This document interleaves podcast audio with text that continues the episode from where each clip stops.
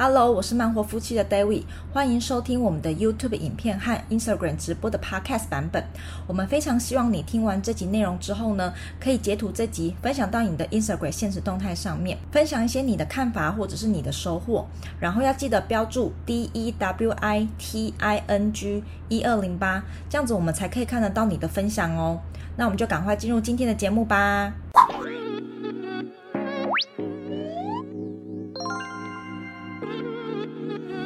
呃，我今天呢、想要一开始想跟大家聊的话题，是我大概在上个礼拜吧，还是上上礼拜，有点忘记了。我有在线动 po 说，我去上了一堂那个情绪管理的课程，就是情绪识别啊、情绪管理跟那个压力管理的课程这样子。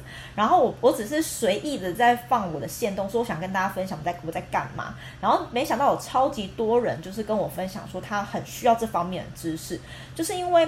呃，很多人压力很大，不管是工作、生活、家庭，可能压力很大。然后只要是人，一定会有情绪嘛。毕竟我们人是一个有感情的动物，所以情绪管理跟情绪识别这个话题就会变得是我们很需要。但是我发现好像很少人在讨论这件事。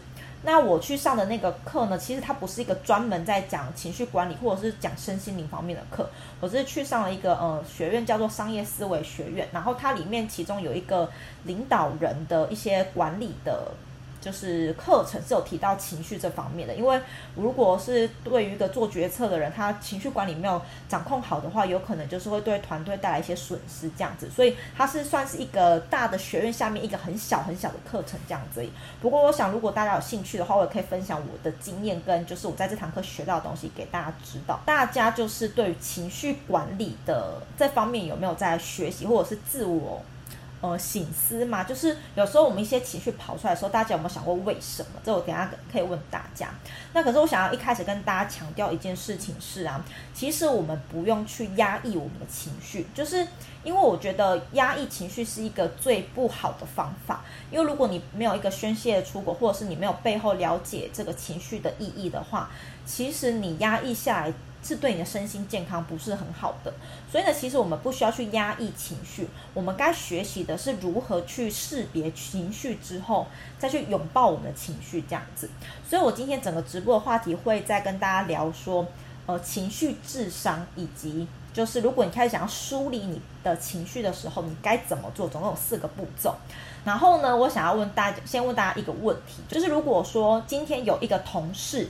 他没有告知你，然后呢，就从你的抽屉拿走可能等一下开会要的资料，这样子的话，你会不会生气？我个人啊，是应该我我个人应该是会蛮生气的，因为就是我就觉得你为什么没有跟我说，然后呢就直接拿走，然后也没有就是通知啊什么的，我就觉得好像有点不被受尊重的感觉。但是呢，如果说我们现在换一个情境哦，这个同事呢是留下字条之后。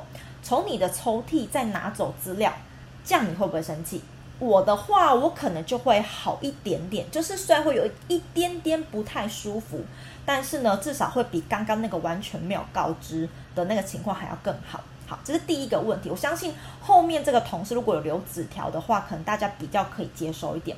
那我们来讲第二个情境哦。第二个情境是，如果现在有人啊，直接在你的书桌上面打翻饮料，你会不会生气？我可能会生气，因为就觉得谁呀、就是至少要告诉我，帮我弄干净还是什么吧，不然我怎么回来的时候看到我整个书桌是，就是还是被饮料打翻的嘛。所以要是我，我会生气。好，然后我们一样，我换一个情境，如果今天是一个不到一岁的宝宝在你的书桌上面打翻饮料，你会不会生气？我的话可能就不会生气了，因为我就觉得宝宝很可爱，或者是宝宝可能不是故意的嘛，这样子。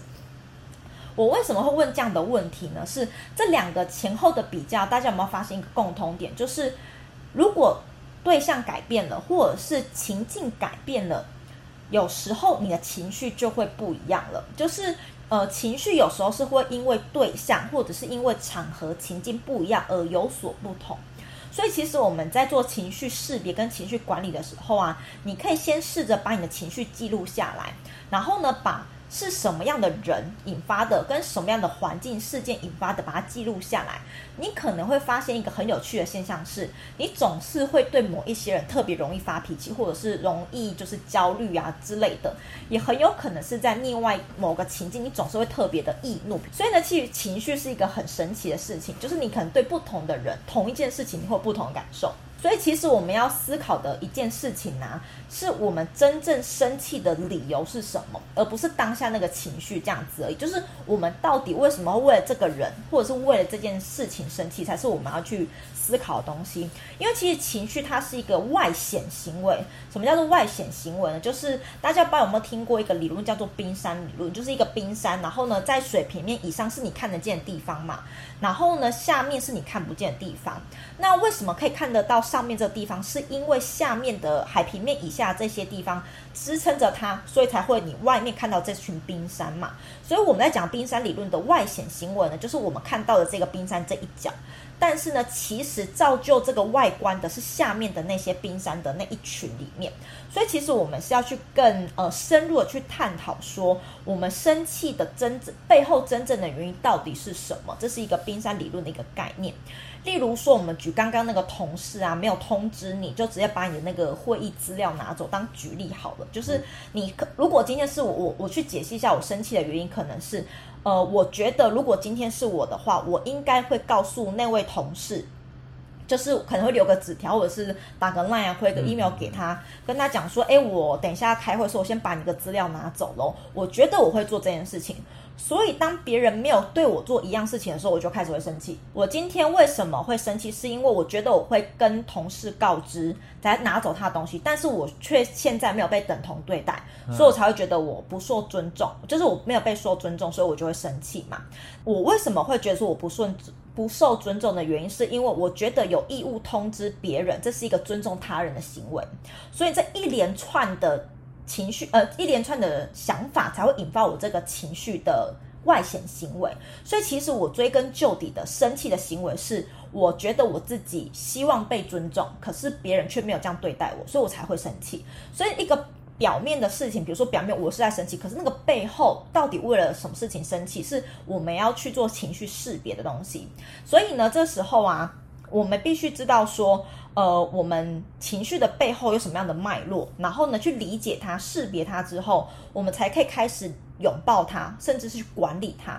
因为如果我们今天连最后的，就是背后的那个原因都不知道的话，其实我们很难去呃理解或者是去处理这个情绪的。很多人就觉得说，为什么你都是常常生气啊、沮丧或是焦虑？可是你为什么没办法去控制自己？那是因为大家都只 focus 在当下那个情绪，但是没有去探讨它背后到底的意义在哪里。这样子，OK，好。然后我顺便跟大家分享啊，负面情绪啊，为什么我们会有时候会有负面情绪？比如说比较低落啊，或者是比较害怕、焦躁、烦躁那种比较偏负面的情绪，主要是有可能是对于未来的未知恐惧。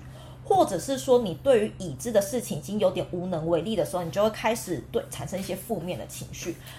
比如说，对已知已经感觉到无能为力，就是嗯，你不知道该怎么做了，好像也没有人帮你，你就只能放着它继续发生，然后你就开始会沮丧啊、低落之类的嘛。然后对于未来的恐惧呢，你就开始可能会焦躁、烦躁，因为你不知道未来会发生什么事情。所以这两个原因呢，都是造就我们比较会有负面情绪的一些原。原因跟那个源头这样子，然后呢，我们来跟大家分享说，那我们知道说，我们有情绪的时候要去探究背后那个情绪的原因，那我们要怎么探究？这才是我们今天要讲的重点。要怎么探究？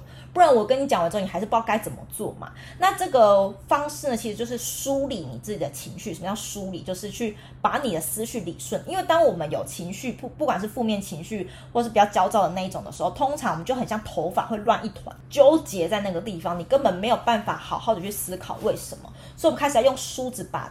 呃，这个这团很乱的头把它梳开，我们这就要把它梳理情绪。那梳理完之后，我们就要开始要拥抱它。你现在如果开始想要梳理你这个情绪的时候呢，它总共有四个步骤。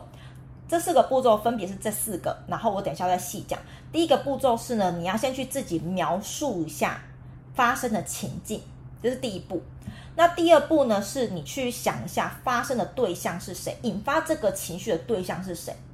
那第三步呢，是你要开始去解析你情绪发生的原因。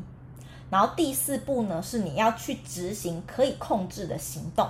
我这先把这四步跟大家分享完之后，我再一步一步跟大家讲其他细部的部分。好，那我们的第一步呢，是描述发生的情境嘛。比如说我以我手机不见很焦虑这件事情来讲好了，我现在情绪是很不见，呃，我现在情绪是很焦虑，因为我手机不见了。然后用这四个步骤来跟你分享哦。比如说我的情境描述，我要怎么描述呢？就是我跟我朋友吃完饭回到家之后，我发现我的手机不见了。但是呢，我完全想不起来我在哪里弄丢它的，所以我现在很焦虑。所以第一步呢，就是我们要先把我们的情绪的情境先描述出来。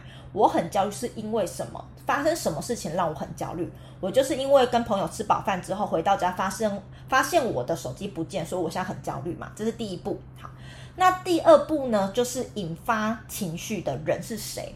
那引发这个情绪很焦，引发我焦虑这个情绪的。对象是谁？就是我自己嘛，对吧？就是没有人别人来惹我，是我自己惹到我自己。就是因为我的手机不见，我很焦虑，所以这个对象是我。OK，这是第二步，你要先知道说引发这个情绪的对象是谁。那在这个故事里面，就是我本人自己嘛。好，那进到第三步呢，我们要去。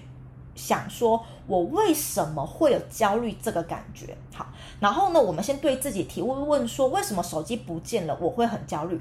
那这个时候，你可能有非常非常多种答案，就是可能是因为 A 啊、B 啊、C 啊都有可能。好，所以我们没关系，我们就一个一个先把它列出来。那今天如果我的手机不见，我会焦虑的原因可能是这几个。第一个呢，是我可能没有办法联络到人，比如说我没有手机，我就不能使用 Line，不能使用 FB，不能使用 IG 什么的，所以我可能联络不到我的朋友，或者是我可能没有办法回大家讯息，这可能是我第一个很焦虑的点。那第二个焦虑的点呢，可能是我这个手机才刚买而已，所以我很焦虑，因为我才刚买，才用没多久它就不见了，所以我很焦虑，这可能是第二点。那第三点呢，是我里面有一些照片，然后或者是一些跟朋友的对话的记录，它不见了，会让我很焦虑，就觉得说有点心疼啊。然后以前拍的那些照片，那些回忆不见了，所以这会让我很焦虑。好，那第四个呢，也有可能是因为这个手机 iPhone 两万多块、三万多块，所以它不见了，我觉得钱好像也不见的那种感觉，我也很焦虑。那第五个，最后一个呢，是。我会焦虑的点是我可能怕被我老公念，所以我很焦虑。好，所以这五点呢，都是我可能会造成焦虑的原因嘛。好，那这时候你把这些焦虑的原因把它列出来之后，我们要干嘛呢？我们要去做排序，就是因为这些焦虑一定会有，呃，焦虑的原因一定会有哪一些是比较主要，哪些是比较次要，没那么重要的。所以我们就开始去把它排序。好，那我发现呢、啊，这五个原因我去排序之后，发现。我最最让我焦虑的原因，是因为第一个，我怕老公骂我，所以这是我最焦虑的原因。然后依序排下来哦。那第二个呢，是单就觉得说我的嗯照片跟对话记录不见了，让我很焦虑，这是第二个我焦虑的点。第三呃第二个重要的，那第三个呢，可能是我的手机刚买，所以呢我很焦虑，就是我觉得它用没多久它就不见了，这是我第三个第三个等级的。那第四个等级的是因为这个手机要两万多块。让我觉得说有点浪费钱了，这是第四个让我焦虑的点。那最后最轻微的那个焦虑点是我没有办法联络到人，这可能是我最轻微引发我焦虑的的原因。这样子，所以呢，我就是把我的呃可能在造成我焦虑的原因全部把它列出来之后，再进行排序，你就知道说最主要造成你焦虑的原因是什么。像我的手机不见这例子，就是我怕我被我老公念嘛。好，所以呢，这是第三步，你先把你。呃，引发你这个情绪的原因先全部列出来之后，把它做一下排序。那做完排序之后呢，我们就要进入到最后一步，第四步。第四步是要干嘛呢？第四步呢，是我们要去执行一些可以控制的行动。什么叫做可以控制的行动呢？就是我们要怎么样可以减少这个情绪的发生？哦、我们应该说我们要怎么样去减少？去降低这个情绪的给带来的感觉，比如说我现在是一百分焦虑好了，我是不是可以经过一些呃解决它的方法，把这个焦虑的感觉减轻到可能剩下百分之五十焦虑这样子而已，这叫做可以控制的行动。好，或者是说呢，我们要怎么样去避免下一次再发生一样的事情，这个叫做可以控制的行动。OK，所以呢，我们就把我们呃最主要造成我们焦虑的那一个原因。然后拿来做可控制的行动之后，就比较不会有焦虑情形，或者是你焦虑的程度就不会到那么高了。比如说，我就是怕被我老公念，那我怎么样去控制这一个去做什么可以控制的行动呢？就是我们利用反脆弱来正面思考。那我跟大家科普一下反脆弱。其实反脆弱是一本书，然后它是一个理论，然后我觉得它还蛮有趣，而且我觉得是对我们生活，不管是在嗯职场方面，或是你家庭生活方面呢、都是一个很好用的一个算是理论，或是还是哲学什么的。反正它的意思是代表它的那个反脆弱意思是说啊，与其你想办法去防堵事情发生，倒不如你去积极面对。什么意思呢？就是我们上班的时候可能很。就是会很担心被开除这件事情。那反脆弱呢？就是呃，与其我们一直想说怎么样呃担心被开除，倒不如我们去想说如何培养被开除之后又可以很快找到另外一份工作的技能。这个叫做反脆弱。与其你去防堵事情发生，倒不如你积极面对，未雨绸缪的概念，这叫反脆弱的呃概念，这样子。或者是说呢，与其你今天，如果你今天是一个团队的领导人，或者是是一个小的主管啊，小的领导人，这样子的话，你可能会担心你团队的伙伴有人就是离职啊，或者是呃不参与这个计划嘛。所以呢，与其你担心伙伴会离职，你倒不如去建立一个，当伙伴离职之后，当伙伴离职之后，它还可以自动运作的一个系统。或者建立一个 SOP，这样等这个伙伴就算他离职了，下一个人进来的时候也可以快速上手，这个就叫反脆弱。好，那第二个呢叫做正面思考，利用反脆弱来正面思考嘛。那什么叫正面思考？通常讲到正面思考的时候，大家都会就是分享说，哎，就是想开点呐、啊，不要想这么多嘛。这种其实这个呃算是正面思考没有错，但是呢，它还不叫完全正面思考，它只做对了一半。那另外一半是什么呢？正面思考其实比较着重的事情是在于说，你事情发生之后，你要怎么去解决这个事情？就是你发生之后，你可以干嘛？就是不只是转念这样子，就是想一想，然后什么事情都没有执行，这样子的话其实不太算是正面思考。正面思考你还要着重在于你怎么去解决跟处理发生之后还可以做什么事情，这才叫正面思考。所以呢，我们要去面对问题之后，去解析这个问题，然后呢，去想它可以怎么处理之后，再采取行动，这才叫比较偏正面思考的那种感觉。这样子，好，那呃，我就拿我刚刚最焦虑的那个点，是因为怕被老公骂来做这可执行步骤，我可以怎么做去降低我的焦虑感，或者是避免类似的事情再发生呢？那我就想说，我为什么会怕被我老公念？主要的原因就是因为啊。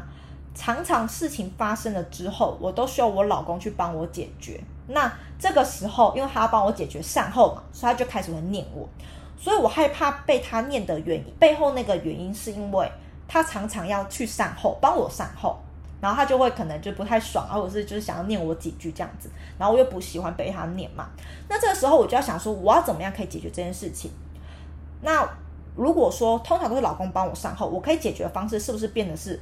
我要不要提前一步，就是提前我老公一步，自己去解决这件事情，对吧？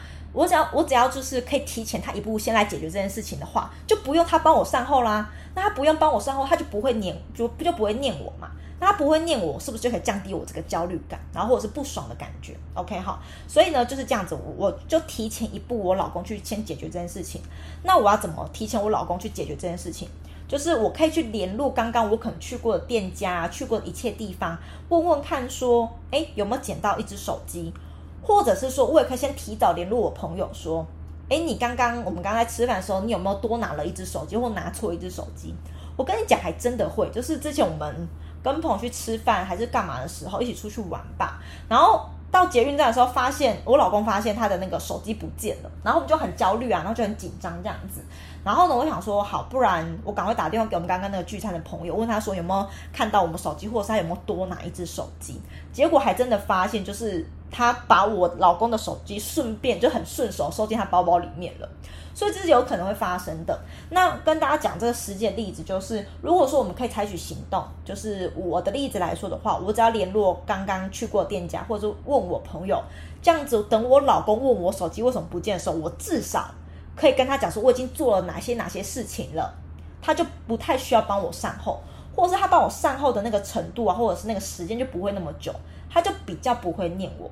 他比较不会念我之后，我就比较不会焦虑或者是那么不爽嘛，所以都是一系列的一个解决问题的方法跟思考背后你到底在意的点那个是什么，就是所谓的情绪识别之后再去管理它。你要先知道你为什么生气，你为什么焦虑，你为什么低落，之后再去想办法来解决它。就算它没有办法百分之百解决，但是你至少可以去降低它你的那个情绪的程度，或者是说避避免以后它发生这样子。OK，所以这是我呃，在那一堂就是商业思维学院的那个课程里面学到的这些概念，我觉得对我来说还蛮受用的。那就是我现在啊，开始在一些生活的一些事情发生的时候，比如说我觉得很沮丧，我很在意，我很焦虑，我很生气，我很快乐的时候，我就利用刚刚那几个方式，然后把我这个情绪记录下来。为什么我会这样的情绪？那这个情绪发生是因为什么原因？是因为什么人？那如果是不好的负面情绪，我为我可以去怎么解决它？然后怎么样采取一些可控的呃实际行动，可以去降低我的这些情绪，或者是避免它以后再发生？所以我觉得开始用这样的方式之后呢，会让我的生活比较有掌握感一点，就是我知道说为什么会有这样情绪发生，那我知道了，我也不会去压抑它。比如说我生气的时候，我就是生气啊，你不要叫我不要生气，这不可能嘛，因为你情绪就是来了。但重点是你知道你自己在生气之后，你要怎么样去降低它，或者是说呢，以防你未来还有呃这种情绪类似情绪在发生，这比较重要一点，因为。人生气是会老的嘛，或者是有负面情绪的时候，你可能会恶性循环。所以呢，识别情绪之后去拥抱它，才是呃很重要的事情，不不只是去压抑它这样子而已。OK，好，所以我今天跟大家简短的分享一下，就是这些我学到跟我实际用过之后的一些想法跟心得，帮大家就是做直播重点整理一下好了。第一个呢是。呃，当情绪发生的时候啊，我们要做的事情不是去压抑我们情绪，而是而是去识别我们情绪背后真正原因到底是什么，然后开始学习怎么去拥抱它，这才是比较重要的。那第二个呢，是我们识别情绪跟控制情绪的四个步骤。第一个就是先做场景描述，你先去思考为什么你会有这个呃情绪引发出来。那第二步呢，是去你想想看，引发你这个。情绪的对象是谁？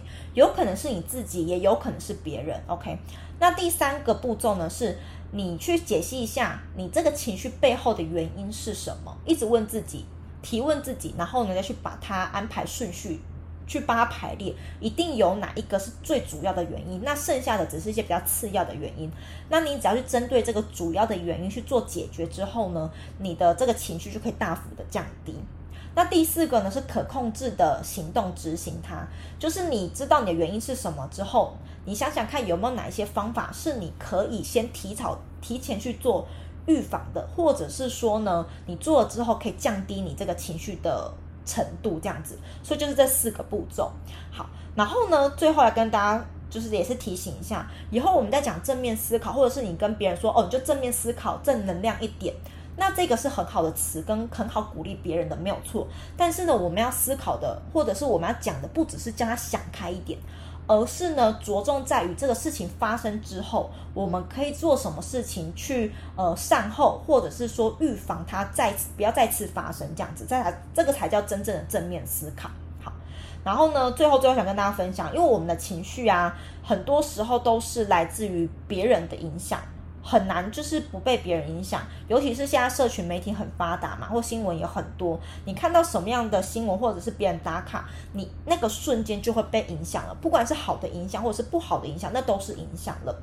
那因为人是群居的动物嘛，我们不可能不受到别人的影响，一定会的。所以我们能做的不是完全不去看、不去听、不去接受，而是你接受之后，你怎么去管理你所产生的这些情绪，才是比较重要一点。所以谢谢大家今天的参与，那我们今天的直播先这样子喽，大家拜拜。